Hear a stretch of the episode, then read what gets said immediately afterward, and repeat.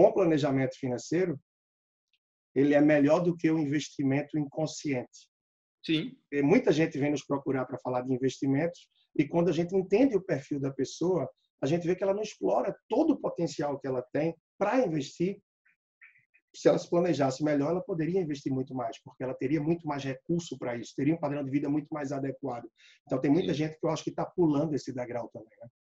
É, não existe bom investimento se não houver bom planejamento. A gente ouve falar de pessoas que ficaram milionárias com negócios, com decisões acertadas na bolsa, mas da mesma forma que ficam milionárias, elas podem empobrecer rapidamente, mas é, criar um projeto, vender ações desse projeto, fazer o dinheiro circular nesses projetos é, como consequência de planos que, é, que acabam não sendo concretizados, a gente percebe o valor crescer na bolsa e o valor encolher na bolsa da mesma forma. Agora, se você quer prosperar, você tem que ter planos para serem concretizados.